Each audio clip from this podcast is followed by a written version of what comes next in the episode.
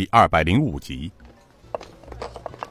酒菜被酒楼的伙计走马灯似的送到了六张桌子上，然而让涂掌柜不解的是，坐在桌边的官兵却一动不动，根本没有动筷子的意思。当几个跑堂的小二端菜上来时，葛统领站起身来，看着小二把菜放下，刚要转身下去时，却被葛统领叫住了。他走到两个小二面前，笑嘻嘻的说道：“呵呵。”两位小二哥辛苦了，没别的意思，只是想请两位把饭菜都尝尝，行吗？涂掌柜心中又是一惊，心里骂道：“这姓葛的好精啊！”于是他笑容满面的走到了柜台前。嘿嘿嘿，葛统领，哎呦，大概是把金沙酒楼当做是黑店了吧？他向两个小二挥了挥手，让他们下去，自己走到了葛统领面前。葛统领也是笑容可掬的说道：“哈哈涂掌柜别误会，因为本座这次押运的是朝廷军饷，任务很重，一旦在路上出了问题，本座一家老小的人头都挂在本座身上，所以还请涂掌柜谅解。”本座每过一殿，都必是这样。涂掌柜笑了笑：“哎，葛大人也太小心了啊！那这样，呃，狗娃子，拿个杯来和一双筷子，我亲自腌菜。”酒杯和筷子都送了上来，却被葛统领接了过去，笑着说道：“涂掌柜，这桌子上有现成的杯子、筷子，涂掌柜。”何不将就呢？涂掌柜笑了笑，也没说话。他走到桌子边，顺手拿起一双筷子，并打开酒壶，倒出少许美酒，一口喝下，然后每一道菜都尝了一遍。当尝到第三桌的时候，却被葛统领给止住了。葛统领笑呵呵的说道：“哈哈哈，涂掌柜可以了，我信得过掌柜的。好了，想必大伙都饿了。”酒少喝，等安全到了京城之后，我请各位兄弟大醉三天，如何？众侍卫道：“谢谢谢谢统领大人。”好了，大家用饭吧。沉静的大厅一下子又热闹起来。站在柜台里的涂掌柜心里暗自骂道：“跟老子玩这一手，还差得远呢。”他装模作样的在柜台上打起算盘来，看着这群如狼似虎的侍卫们，涂掌柜笑了。没多大一会儿，桌上一片狼藉，然而没吃饭，菜却都吃光了。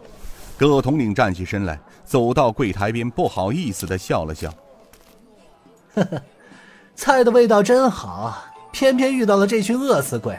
嘿，掌柜的，你看，是不是再给加几道菜呢？”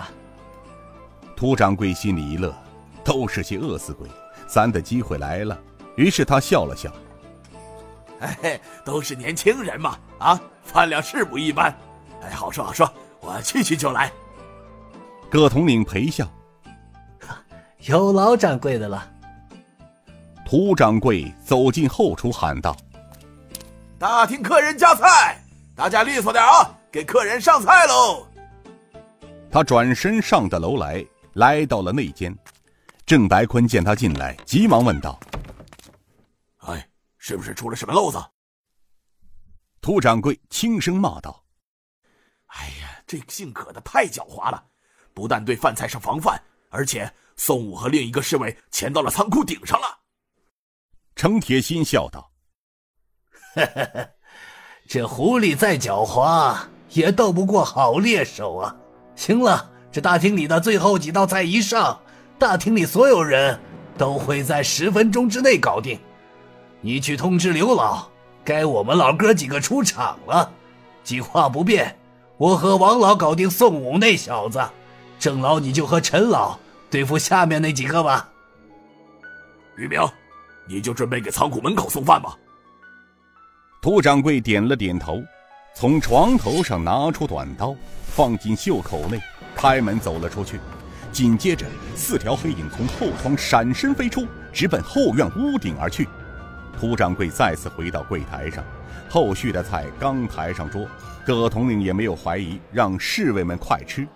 涂掌柜此时走到了葛统领面前，笑着说道：“哎呀，呃，后续几道菜，这还要不要验验呢？”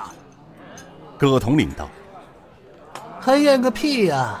你看看，就这些货色的吃相。”整个他妈的饿死鬼托生的！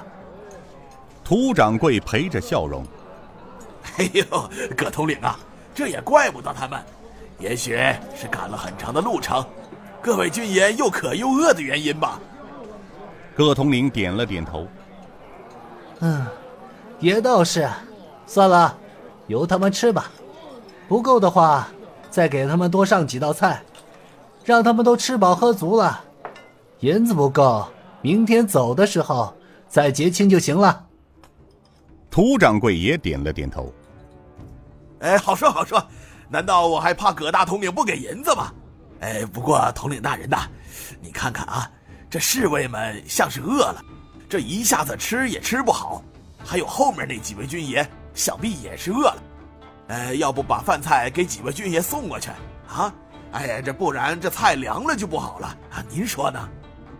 葛统领双眼一瞪：“饭菜凉了可以热热，你就不用管他们了。